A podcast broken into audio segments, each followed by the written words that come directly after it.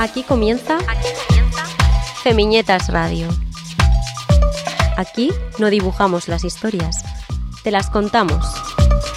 Femiñetas en el Prat Radio, una producción de Chamana Comunicación. Aquí comienza Femiñetas Radio.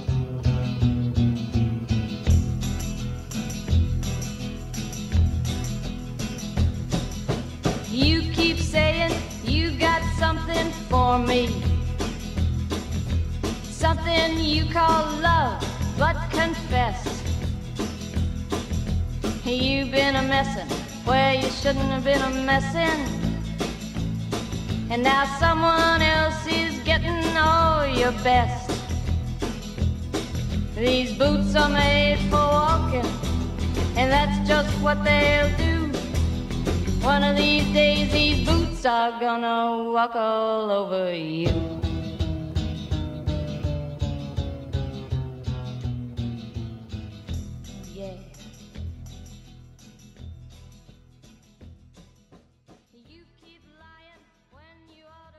Muy buenas tardes. Hola Florencia, ¿cómo estás? Muy bien, acá tratando de construir la masculinidad. Sí, yo tratando de, de cuestionarme algunos privilegios. Mentira. Mentira. Somos Flor y Camila y estamos haciendo un nuevo episodio de Feminetas Radio tratando de eh, internalizar eh, el tema de Masculinidades. masculinidades. ¿Qué es ser hombres eh, en esta sociedad contemporánea? ¿Qué es lo que viene trayéndose a discusión eh, en los últimos años sobre eh, esta palabra que, bueno, viene de Derrida, pero que en adelante, eh, bueno, se fue profundizando, que es deconstruir? Deconstruir. ¿De qué estamos hablando cuando hablamos de eso? ¿De qué estamos hablando cuando, bueno, la ensayista norteamericana Rebecca Solnit escribió eh, ya hace un poquito más de 10 años? eh, Los hombres me explican cosas. los hombres me explican es un cosas. gran libro. Un gran libro que recomendamos, que arranca con una anécdota, como arrancan muchos libros, cuando ella estaba en un cóctel allá en el año 2003, en una reunión con muchos varones, y que un señor le empezó a explicar... Un señor le empezó a explicar eh, que todo lo que ella estaba diciendo no era así. Y a su vez, lo más curioso de la Sí, situación... porque él había leído el libro. Lo más curioso de la situación era que le explicaba ese, ese error que ella estaba cometiendo en, en- en su alocución, citándole un libro de Rebeca Solnit. Sin saber que ella era ella, Sin por saber. supuesto, ¿no? Muy, muy fuerte. eh, y bueno, y, la, y la, gran, la gran palabra que después, el 2014, el diario The New York Times tomó como una de las principales palabras buscadas en Nueva York, que fue el mansplaining. Mansplaining. Mansplaining, mansplaining, que es eh, hombres explican, ¿no? Sería como. Algo así.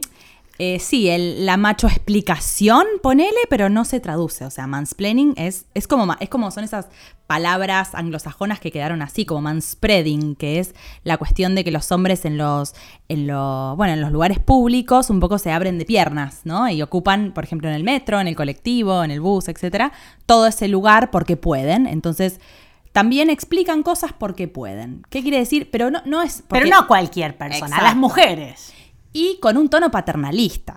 Porque no es explicar cualquier cosa que una no sabe, porque si no, bueno, nadie podría explicar nada, ¿no? Pero claro, es explicarle a una mujer algo que ella en realidad, bueno, en lo que es experta o en los que, de lo que sabe, ¿no? Con un tono paternalista como diciendo, ay, vos no sabes de esto, deja que te explique porque vos, nena inocente, no podés. Y a pesar de que estemos en pleno siglo XXI y que estemos hablando de la cuarta ola de los feminismos y de la cantidad de eh, autoras en distintos rubros eh, que hay, eh, además al frente de investigaciones y demás, Y de, y de notas de periódicos, y de charlas sigue en los- siendo algo que nosotras visualizamos, observamos, sentimos y experiencia. Tenemos experiencia. A mí eh, los hombres me explican cosas todo el tiempo. Bueno, no sé si todo el tiempo. ¿Será que también, eh, eh, bueno, quizás lo veo menos o estoy con menos hombres? No, no, a mí todo el tiempo. Bueno, ¿querés hacer? ¿Quiere, quiere abrir un libro de quejas? Estamos recibiéndolas en el 682-328-953. ¿Los hombres te explican cosas? Escribinos y contanos esa anécdota o esa explicación que te quisieron dar y que obviamente eh, iba en terreno resbaladizo, más que, eh, más que resbaladizo. Pero bueno, nosotras podemos hablar de esto, pero mucho mejor va a hablar Lucho Fabri, que lo vamos a tener en un ratito nomás, acá en Feminietas Radio, que nos va a estar explicando, pero eso sí, que Lucho es un experto, así que lo podemos dejar que nos explique. Es que está muy bien cuando un hombre o cualquier persona, pero digo, cuando un hombre te quiere explicar algo que conoce eh, en profundidad. Porque estudió, porque tiene experiencia, porque lo ha vivido. somos de la idea de que podamos intercambiar nuestras opiniones, nuestras ideas, nuestros conceptos eh, y sentires eh, en, todo, en todos los rubros y en todos los ámbitos. Porque, por ejemplo, si un hombre a nosotras, que jamás hizo radio, nos viene a decir cómo se hace un podcast, y bueno, eso sería mansplaining, por ejemplo. Bueno, de todo esto vamos a hablar y también va a hablarnos desde Brasil nuestra columnista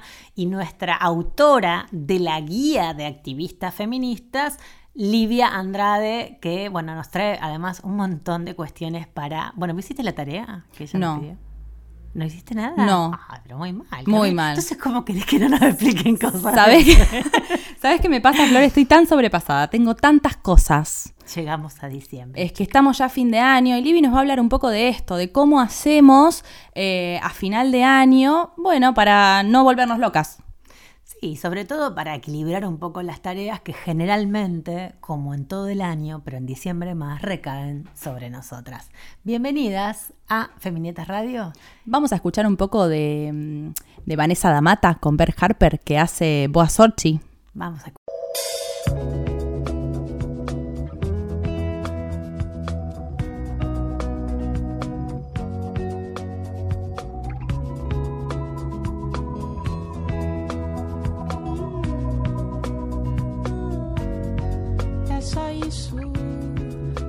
mais jeito.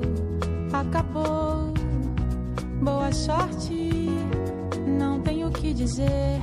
São só palavras e o que eu sinto não mudará. Tudo que quer me dar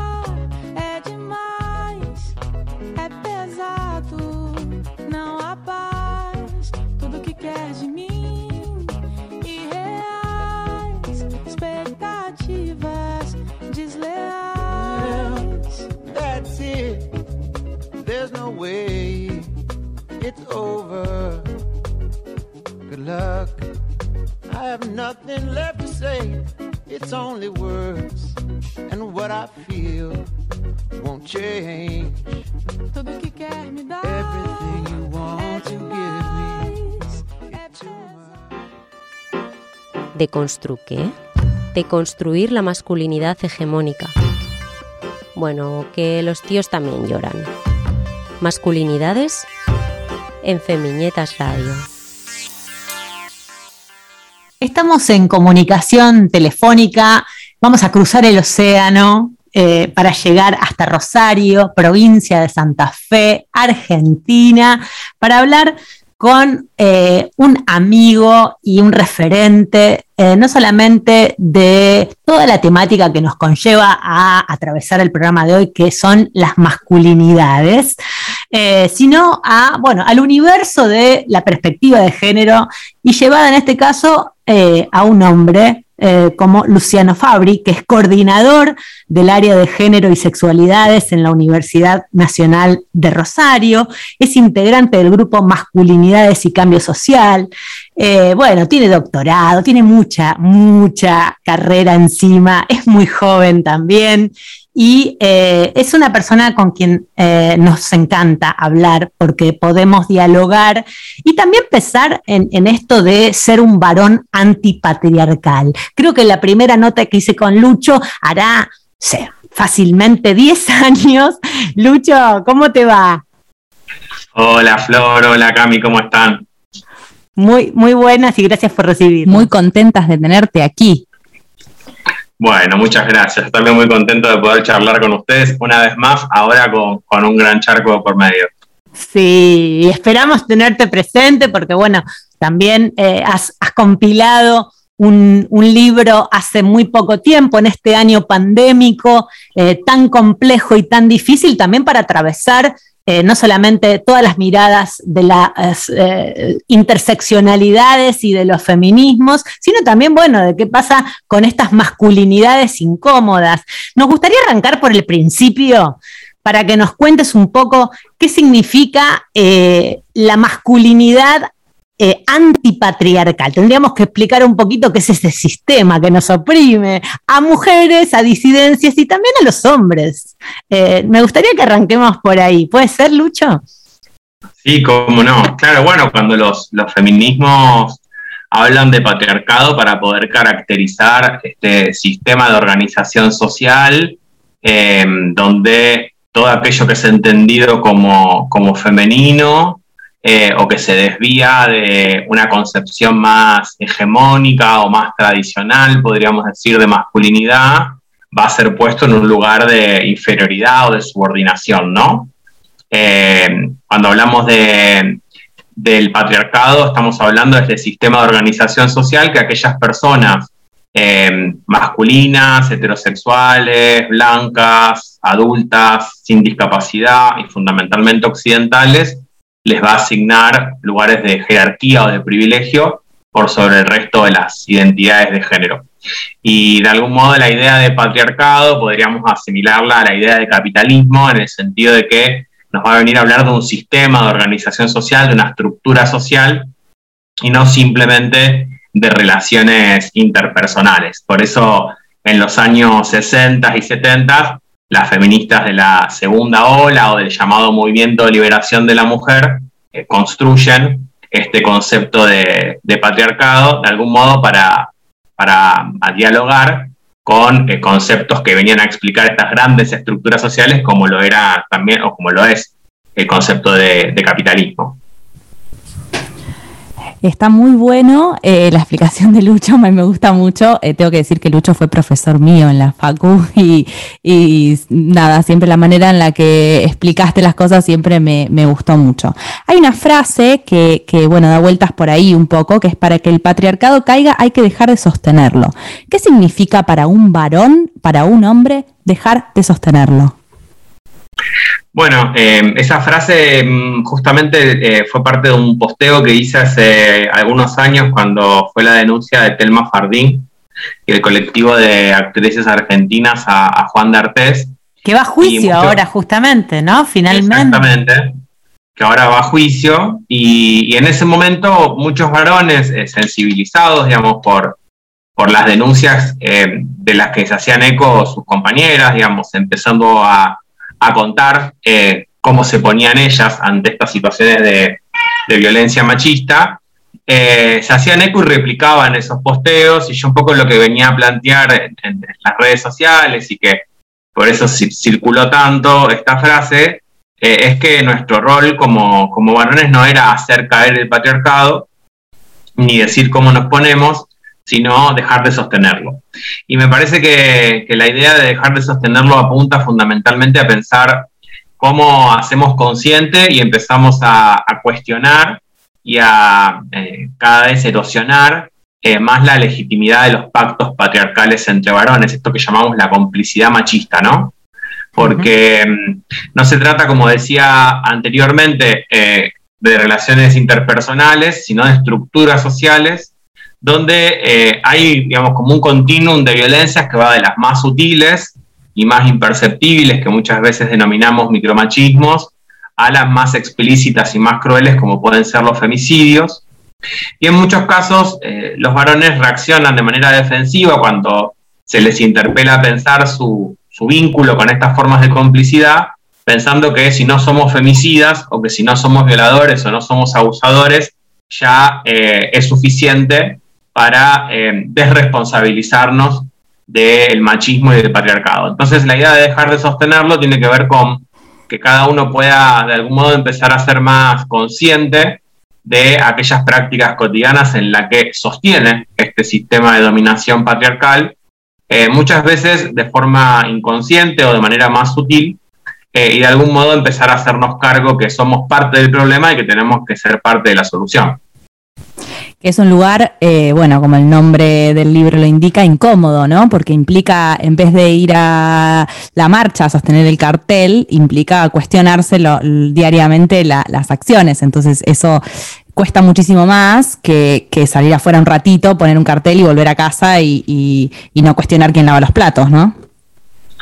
Sí, tal cual. Un poco la, invitación es hacer de los, de los feminismos, perdón, una mirada de nuestras relaciones cotidianas y no una identidad, una, una proclama, una pancarta, eh, sino que de algún modo los varones veamos cómo eh, las demandas, las críticas, las producciones teóricas, los, los, activismos políticos de los feminismos nos invitan a pensar nuestros vínculos cotidianos también entre varones, ¿no? Porque muchas veces también caemos en la, en la idea de que eh, trabajar sobre las relaciones de género es solo trabajar el vínculo de los varones con las mujeres o con las diversidades sexuales y muchos de estos mandatos eh, patriarcales se reproducen principalmente en las relaciones intragénero, ¿no? en los vínculos entre varones.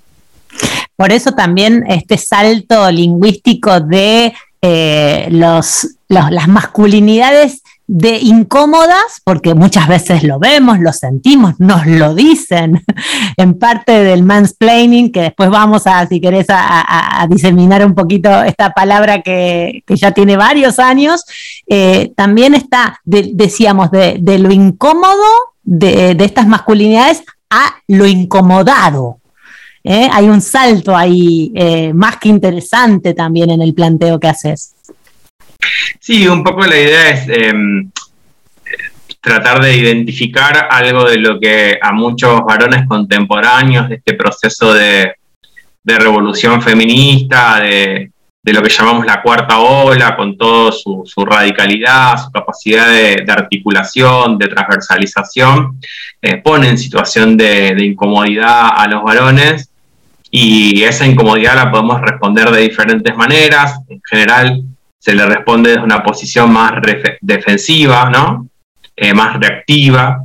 Y un poco la, propuesta, digamos, que, venimos transmitiendo, muchos de los que trabajamos en estos temas, es en hacer de la, incomodidad una oportunidad productiva, eh, porque bueno, quien, quien está cómodo no se mueve, ¿no? Y lo que necesitamos es empezar a movernos, empezar a desplazarnos de la posición en la que nos encontramos tradicionalmente en ese sentido, la, incomodidad puede ser un motor de cambio, eh, una oportunidad de, desplazamiento, y, por eso la idea de, reivindicar el estar incómodos y el haber sido incomodados, digamos, por este proceso de, cambio social y cultural, eh, me parece que, es parte de lo que tenemos que poder transmitir a, otros varones también, ¿no? es momento de, de dejarnos interpelar, digamos, y hacer de esa incomodidad una, posibilidad de transformación.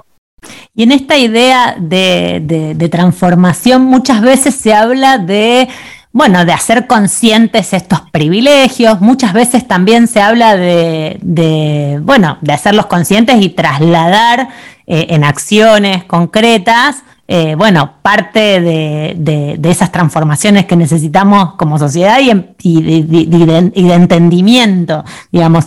Eh, ¿Lo ves posible? Digo, acá abrió también hace muy poco tiempo un espacio dentro de todas las áreas de feminismo, un espacio de, eh, construcciones de las, de las masculinidades, aquí en Barcelona, por ejemplo.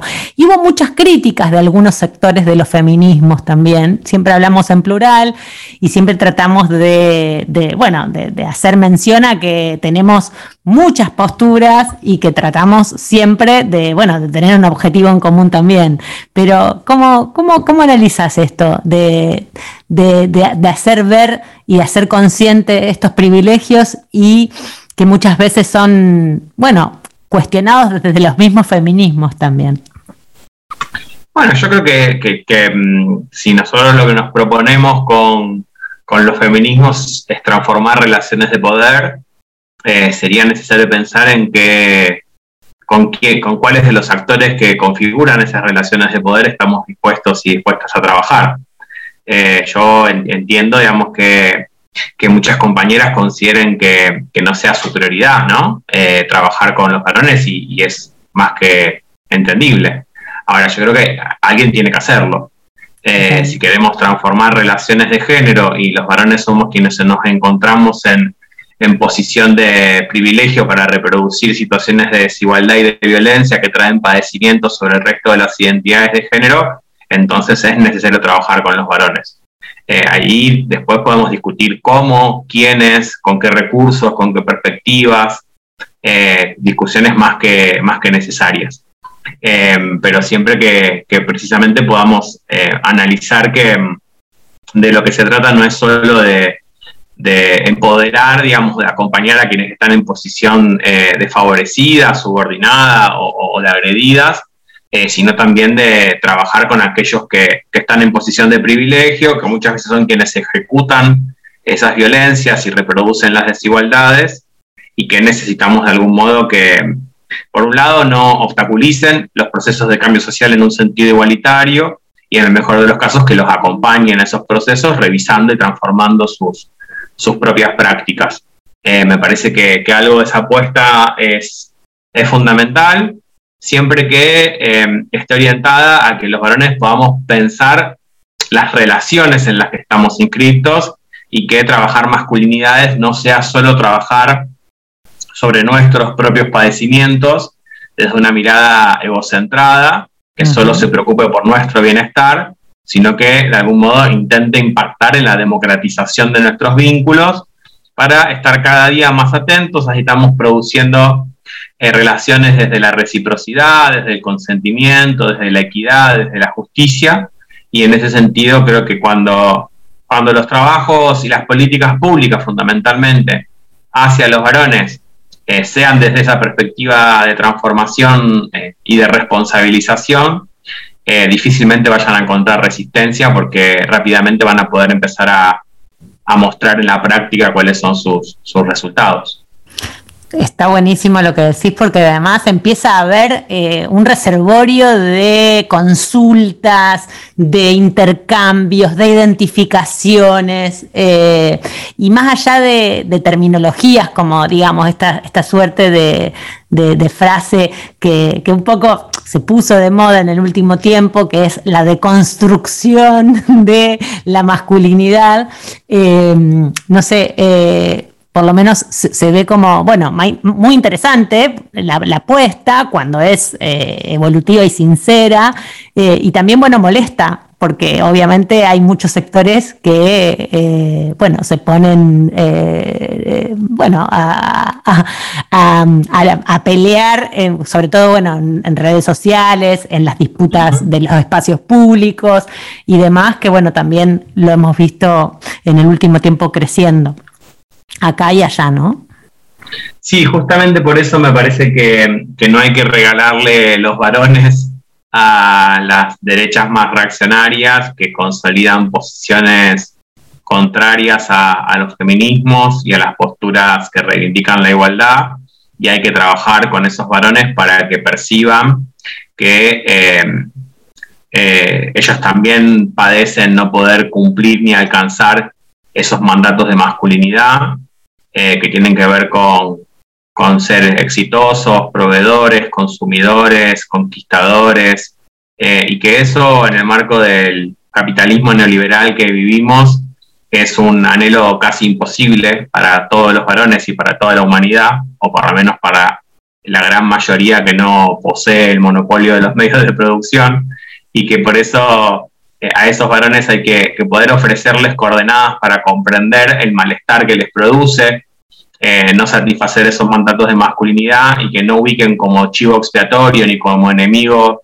eh, público a los feminismos, sino como, como posibles aliados para trabajar en pos de un horizonte de mayor libertad e igualdad que los contenga también a ellos.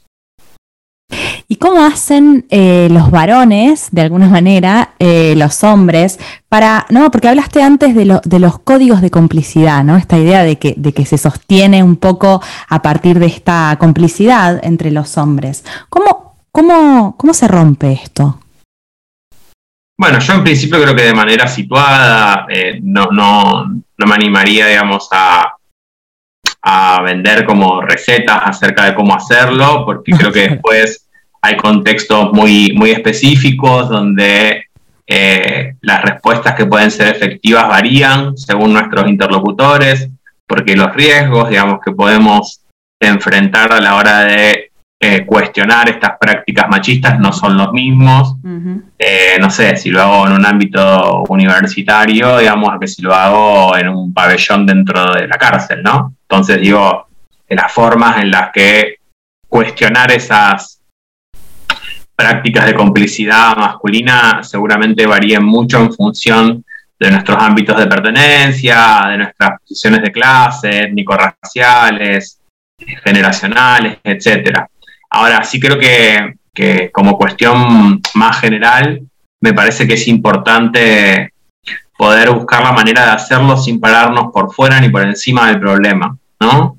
Eh, sin apelar a, a juzgar a otros varones, sino a desde una primera persona del plural invitarlos a reflexionar sobre nuestras prácticas, eh, incluso cuando estemos cuestionando una práctica que quizás nosotros nunca hayamos llevado adelante o que ya hace tiempo hayamos abandonado, me parece mucho más productivo y efectivo hablar eh, como si fuera una práctica que todavía nos pertenece, eh, porque eso genera mayores posibilidades de identificación con quien nos va a estar escuchando, que por lo contrario, si se siente juzgado, va a fortalecer sus resistencias y va a intentar desviar, digamos, esa conversación, sino directamente eh, callarnos a través de diferentes mecanismos de disciplinamiento que en muchos casos tienen que ver con poner en duda nuestra propia masculinidad, ¿no? Quien la cuestiona eh, rápidamente va a ser señalado como alguien que no es lo suficientemente masculino y por eso eh, se posiciona a favor del derecho de las mujeres o de las diversidades sexuales.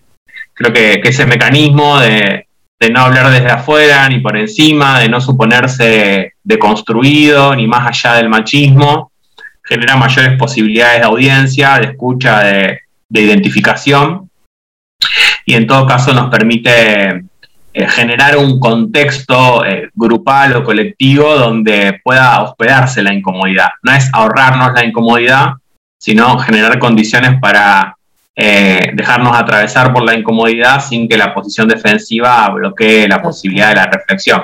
Total, no duele la incomodidad. Entra, se va instalando, se debate, se aloja en la palabra, en el lenguaje y se puede dialogar y salir, ¿no? Como, eh, ¿qué hacemos con los feministas, Lucho? ¿Qué hacemos con los feministas que están acá, allá, en cada eh, rincón del planeta Tierra y que a veces es, nada, a veces eh, a, a- a las activistas se nos hace muy difícil el rol de educar al soberano.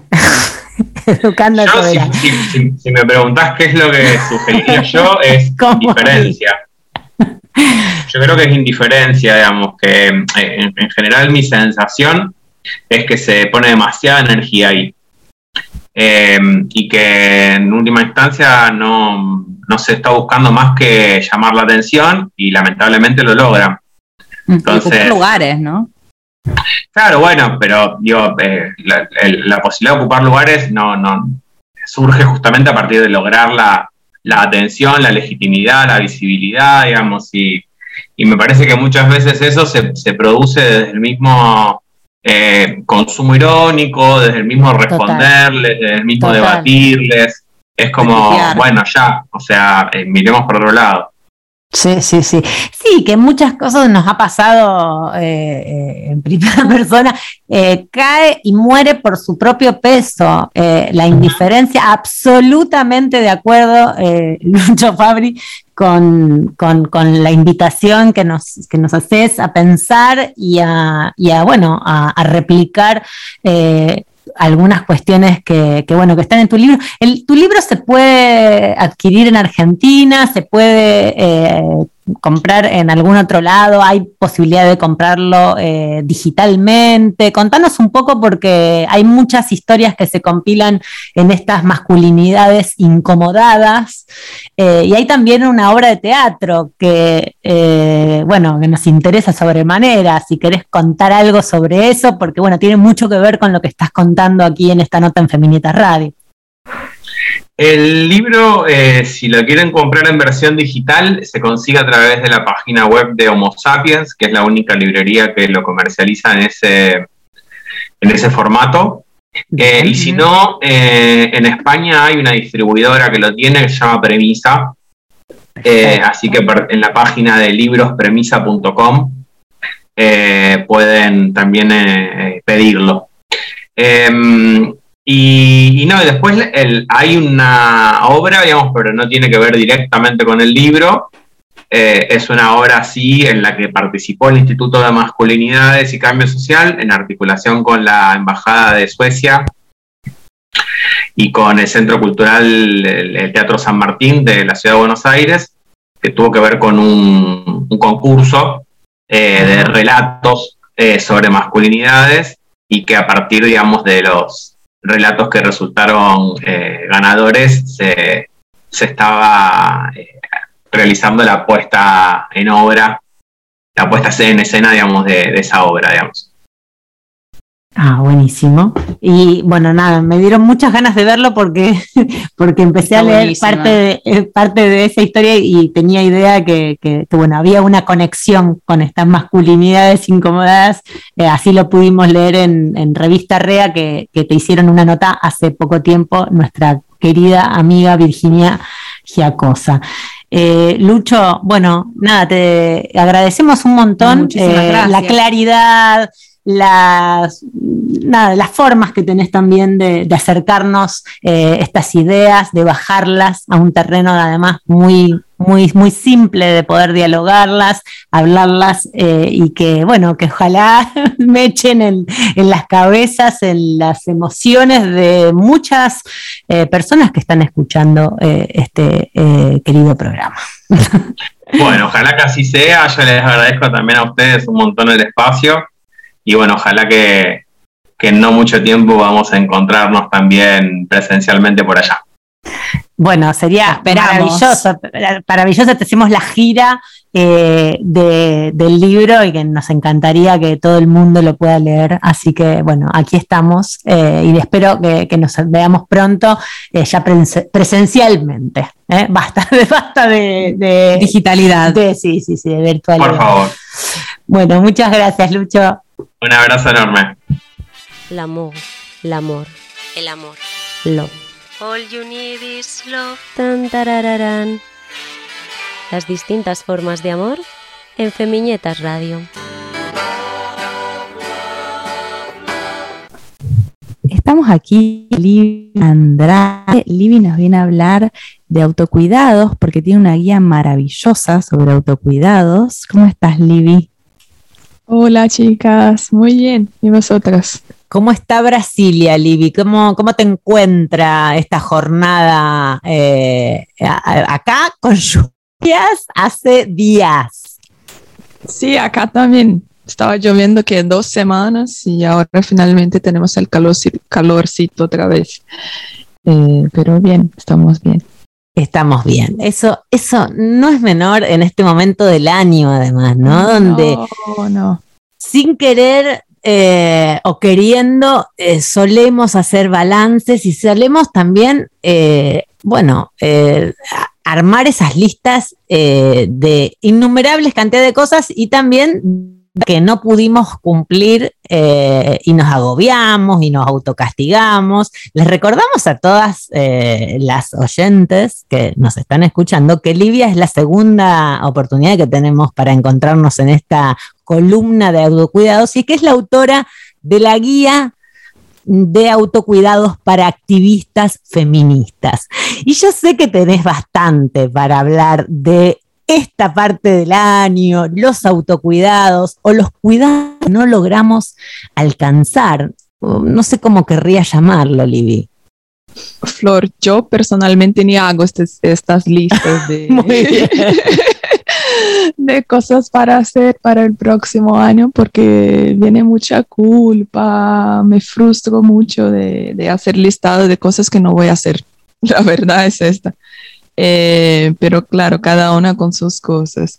Y antes de empezar este el tema de, de las fiestas y tal, quería preguntarles, porque la última vez eh, nos hemos dejado una tarea de intentar Sí, decir no. Estaba, estaba- ¿Cómo fue? estaba ¿Qué evadiendo la pregunta, estaba evadiendo.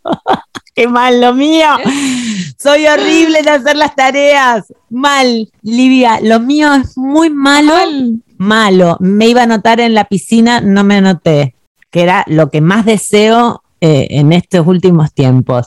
Agobiada, tremendo, corriendo, haciéndome exámenes ginecológicos, que están muy bien, por cierto, pero que eh, llegando corriendo a todos los sitios, eh, no haciendo, no haciendo las tareas correspondientes para estar mejor. Yo fui a una cena la semana pasada y dije, no tendría que haber venido, pero bueno, vine igual.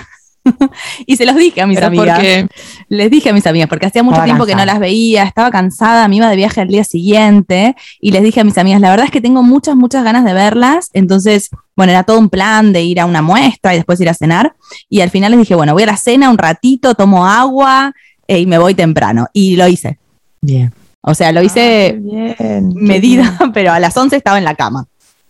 Sí, a mí eh, la lluvia me ayudó mucho porque llovía mucho y sí tenía mm, quedado, quedado con una amiga para unas copas y tal y llovía mucho y le dije, che, no voy porque, bueno, la lluvia, chao. Y acá, bueno, cuando llueve, llueve mucho. No es como... Lluvia tropical. Sí, total. Son estas de Claro. que tienes que quedarte en casa. Así que le dije no tres noches enseguida, chicas. Fue como, Muy bien. Como buena maestra. Muy bien. ¿eh? fue Eh, tipo, sí. no, no va a pasar, no voy a salir, estoy muy cansada, no quiero, te quiero, pero no. y lo que me ocurrió también es que escuché de un, de un compañero de trabajo esta semana que, bueno, le pedí que me hiciera, me ayudara con una cosa y mi- me contestó no, solamente no. Y, y- y de eso hablan en la guía también, como no es, no es una frase completa, Me encanta. pero a esto. nosotras nos cuesta mucho decirla solo, o sea, decir no y punto. Y es una frase completa y me quedé como, eh, ah, pero ¿qué, ¿qué pasó? No, y ya está, sí. Y él me contestó, sí, no, no puedo, chao. Pero Tal cual. Basta de Sí. argumentaciones sobre los no. Hay a veces que es no. simple, no pasa nada. Y no pasa, no pasa nada. nada, no pasa nada. Este chico sabe, sabía, o sea, él no podía ayudarme, me dijo, no, no puedo, chao, frase completa. Así que creo que, que fue muy bien también escucharlo de otra persona porque es algo que tenemos mucha dificultad de hacer como mujeres, ¿no? Total, absolutamente. Y esto ligado a esta época del año también, en la que hay tantas cosas, y hay tantas responsabilidades, y hay tanta evento y despedida, y ¿no? Y el regalito que hay que comprar, y el viaje que hay que hacer, ¿no? Un poco esta época del año en la que todo el la mundo. familia, la Claro. familia elegida, la familia sanguínea, las Sí. otras familias. Sí, correr para como si el, mundo se terminase el, el primero de enero, ¿no? Como Y no pasa nada. el Sí, primero de nada. enero. Y el 2 No tampoco. Pasa nada. Estamos, estamos de resaca el primero siempre. nada cambia, no, no.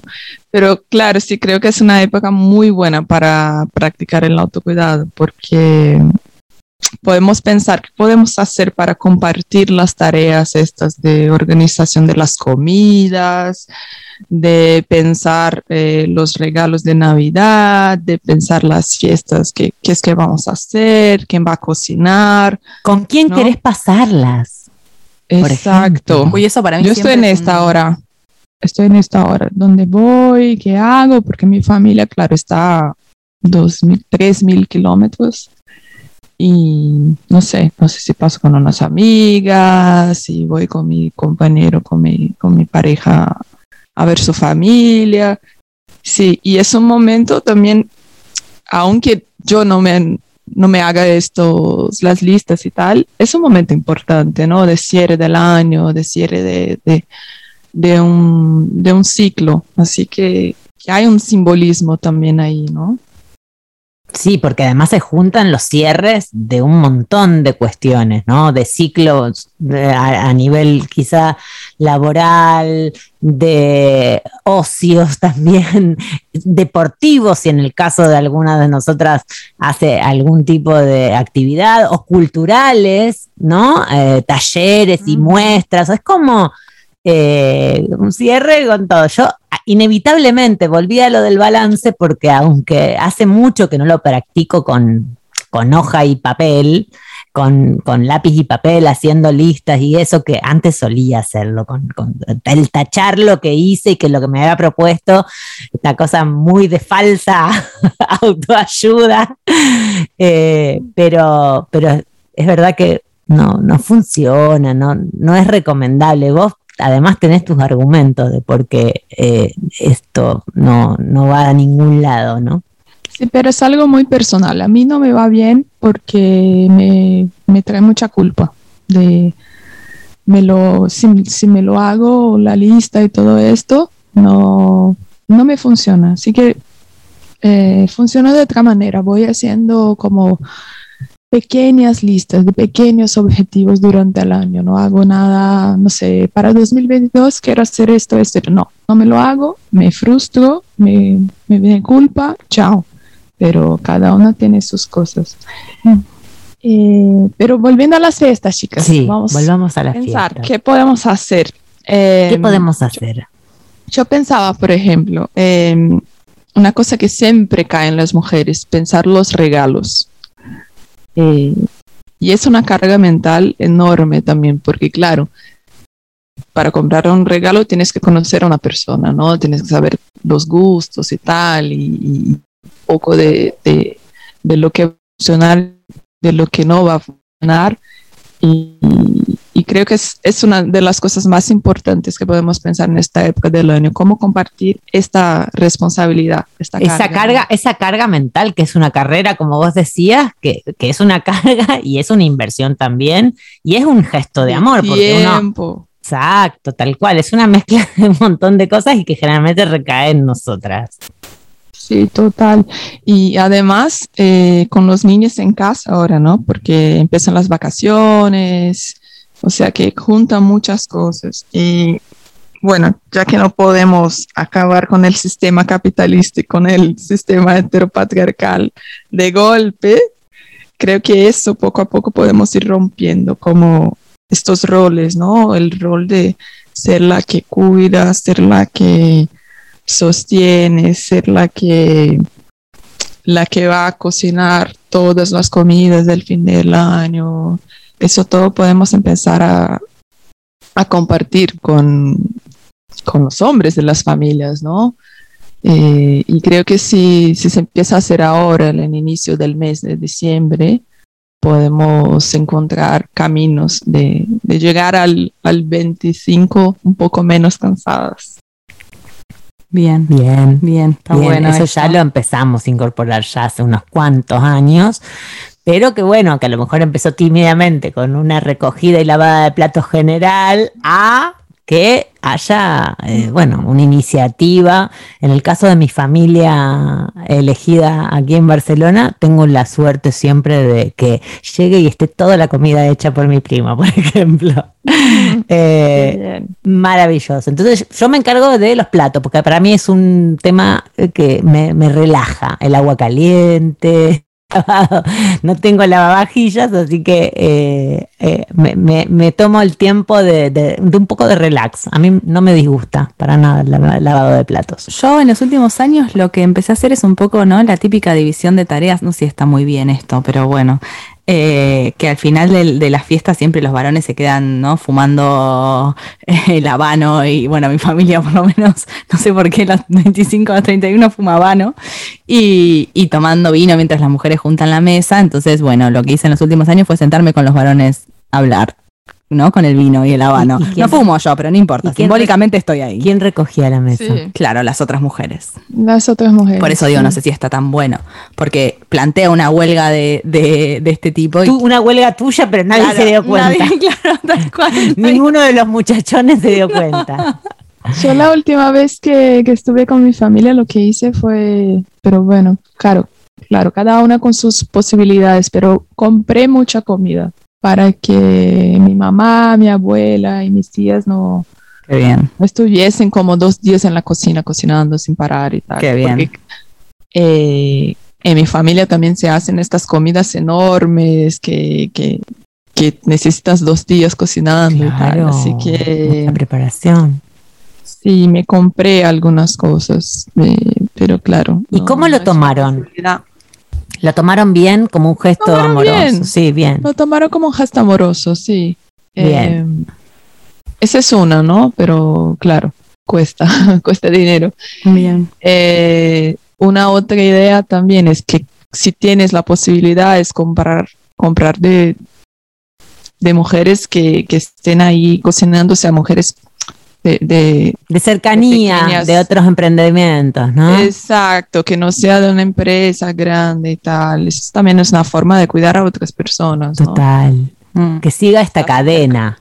Lo mismo con los regalos también puede ser, ¿no? Nosotras siempre tratamos de sugerir eh, también, muchas veces cuesta más con los niños, las niñas, eh, eh, que por ahí está bueno, está muy presente en los medios de comunicación y toda la, la argamasa de, de- de influencia de, de todos esos regalos, ¿no?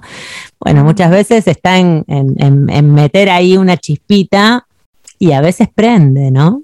a veces funciona muy bien. Eh, lecturas, algunos juegos, eh, algunas cosas que tengan para lo lúdico y creativo que, que siempre viene bien. Siempre está la, la tía, la tía que trata de inculcar y romper un poco de las tecnologías. No sé. Total. Pero bueno, es en ese mismo sentido, ¿no? Llevarlo, llevar a, a- a Y algunas llevarlo al- también a las compañeras, ¿no? Esto también es, es- es pensar un poco una economía más feminista. Y, creo que en esta época del año está bien pensar regalos, pensar comprar comida y todo esto de compañeras, de, de, mujeres que están ahí eh, intentando romper con el, con el sistema y, y- producir desde, desde otro lugar, ¿no? De un lugar más, eh, más sano también.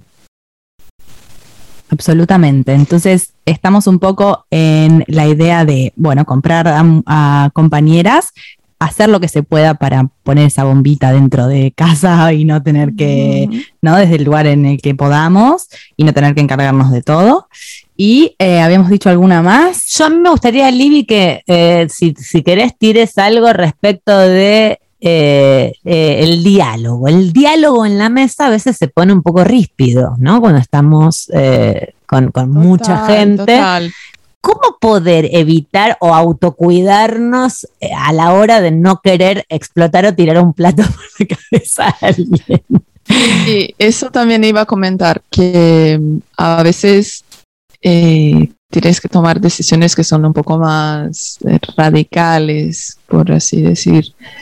Eh, por ejemplo, no ir a comidas que sabes que vas a ser machacada por lo que sea, ¿no? Eh, si, no sé, tienes un tío que es el tío que te va a hacer siempre las mismas bromas y te va a hacer broma de que eres feminista y no sé qué, puedes no ir, chao. Decir no, también, esto también es cuidarnos, ¿no? Es evitar situaciones donde nos van, van a atentar contra nuestro bienestar. Porque, claro, si estás en un momento, eh, eh, en, en el momento de fiestas estamos todas relajadas, queremos tomar el vinito, queremos comer bien, queremos compartir con las familias, con la familia elegida o la- con la familia de sangre, lo que sea, y, y- y estamos más vulnerables, ¿no? Y, y creo que también decidir dónde voy, dónde no voy, es cuidarme, es, es, es eso, es no dejar que, que la gente me haga mal. Y bueno, si tienes que ir, eh, yo evitaría mucho estas conversaciones. O sea, no, yo pondría estos límites de tipo, vale, aquí no voy, eh, me, está, no me, me estás haciendo daño con esto, ser muy, muy sincera porque claro, la gente no espera eso, ¿no? Espera que, que estemos ahí escuchando calladitas, como, como no, nos han enseñado. Y todo esto, claro, es difícil porque es romper con lo que hemos aprendido, con los hábitos dañinos que, que tenemos hacia nosotras mismas, ¿no? Que siempre evitamos el conflicto, estamos ahí escuchando y no sé qué, y no sé qué, que hablen y que digan cosas horribles, pero creo que también es importante eh, este cuidado de romper, de decir no, me estás dañando, eh, te pido que pares y, y salir, y irse de la mesa, no sé. Y feliz Yo- Navidad. Y chao. Y pegar el portazo. Exacto, exacto. tal cual, tal cual. Eh, sí, eso también eh, es cuidarnos. Este cuidado con, con también con, con las situaciones donde nos metemos, ¿no? Totalmente. Libby, muchísimas gracias eh, por estar acompañándonos. Es previo a estas fiestas en este momento. Y levantamos la copa por vos, por si no, no, yo creo que vamos a tener un encuentro antes de final de año. Vamos a tener seguramente, estoy así Sí, calculando sí. las semanas, vamos a tener un encuentro antes para revisar algunos aspectos finales y además porque tenés novedades sobre algunas temáticas que venimos trabajando eh, en Feminietas Radio y en la vida misma, porque las Sí, venimos total. experimentando. Así que eh, nos encontramos muy pronto desde Brasil. Lidia Andrade, te mandamos un abrazo gigante. Un abrazo, gracias chicas. Hi. I just want to say hello. I was just taking a walk. In this deepness we belong to. In Spain we call it soledad. In Spain we say it's amargura. In Spain we say ay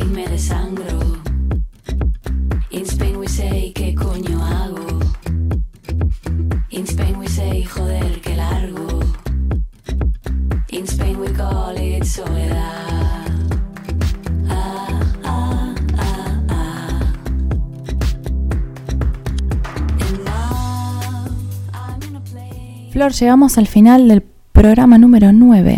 Recargando energías, por favor, porque se viene un mes con muchas actividades. Se viene, pronto les vamos a contar más, la feria avícola de El Prat.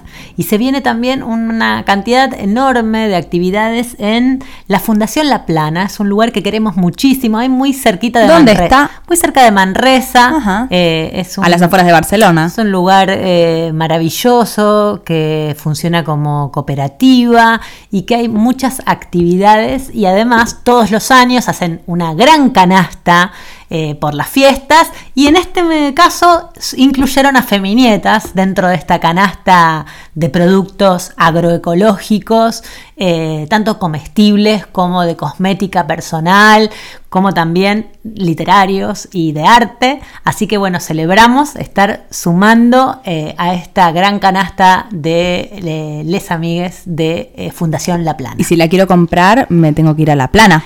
Te tenés que conectar básicamente o por el correo electrónico o más fácil por las redes sociales como el Instagram que es Fundación La Plana. Ahí nomás haces clic y podés eh, mandar un mensaje directo y sumarte con un bono para participar eh, de esta enorme canasta que, que ya te digo, ya me tienta. Yo, yo, yo como vos participamos, pero también queremos tener la nuestra en casa. Y además, eh, ¿puedo ir a la plana un fin de semana, por ejemplo? Sí, te podés también un fin de semana y hay un montón de cosas. Estaría muy bueno, yo ya estoy pensando para 2022 que sería maravilloso armar una actividad allí. Eh, con, con- toda esta gente que yo quiero mucho, porque yo las veces que voy también voy a colaborar, eh, entonces se hace la huerta la mañana temprano, eh, haces también toda la producción de lana, de, hilar la lana, para que se, hagan otras producciones con esa lana, se hacen también, bueno, todas las infusiones, porque eh, los, produc- los productos y las producciones que hay ahí son agroecológicas. Me encanta todo lo que me estás diciendo, me parece una escapada aparte, increíble. Descansas. Está la Inma, está nuestra amiga Julia, el Tom, hay una familia. Necesito enorme. respirar aire verde. No, es un lugar maravilloso que ya te juro hablo y se me va, me va saliendo una sonrisa porque la he pasado muy bien todas las veces que, que fui. Eh, bueno, y recordarles que nosotros tenemos la tienda online abierta a las 24 horas y tenemos los envíos incluidos para la tienda de Feminietas. Y consideramos que es interesante, pueden hacer un buen pack de regalo para estas fiestas. Como clicando www.feminetas.com, entran a la tienda y ahí eligen y estamos haciendo todos los pedidos de este mes de diciembre. eh, porque bueno, después viajas a Argentina vos, yo espero también poder hacerlo. Si esta nueva variante del virus nos deja. Si Omicron, el Omicron. Esta, esta, sí. Eh, ¿Y qué pasará con tanta ida y vuelta de, eh, bueno, este virus que, que va transformándose en diferentes cosas? ¿Te acordás cuando al principio de la pandemia se decía que íbamos a salir mejores de esta? Quedó muy atrás. Quedó muy atrás Sí, ese momento, que los aplausos en los balcones y de- todo esto. de- ¿no? duró, duró poco Sí. eh, esa, esa idea muy idealizada e infantilizada, por, por cierto, de que podría eh, salir algo bueno. Exacto. Después nos acordamos que estamos dentro de un sistema capitalista, que al final se un poco la ley de sálvese quien pueda. Y aquí estamos en Feminietas Bueno, Radio. Imaginemos por qué África, todo un continente que tiene nada más que un 6% de inoculación. Exacto. O sea, las Eh, desigualdades en el mundo siguen más existiendo. Y lo más fácil que es, bueno, no lo más fácil, lo estratégico para el sistema es cerrar frontera y de ese modo Adiós. Aquí estamos igual en Feminietas Radio y seguimos tratando de ponerle palabras un poco y un poco para la lucha de la, de la igualdad, se puede decir, para un mundo más justo, mejor. Eh, bueno, seguimos. la intentamos. Un beso, hasta la próxima semana. Femiñetas Radio, una producción de Chamana Comunicación, con Flor Coy y Camila Ferrari Kaplan. Femiñetas Radio.